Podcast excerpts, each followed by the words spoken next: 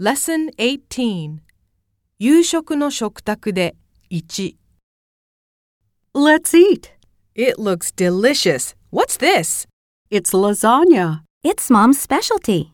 Really? Wow, it's really good. I'm glad. Let me know if you want more mashed potatoes. ミニ会話 Can you pass me the salt? Sure, here you go. What's this seasoning? Is it spicy? It's spice powder, so it's a little spicy, but it tastes good. もっと話そう。I've never tried this before. What's it made from? Does it contain any shellfish? Can I have another one?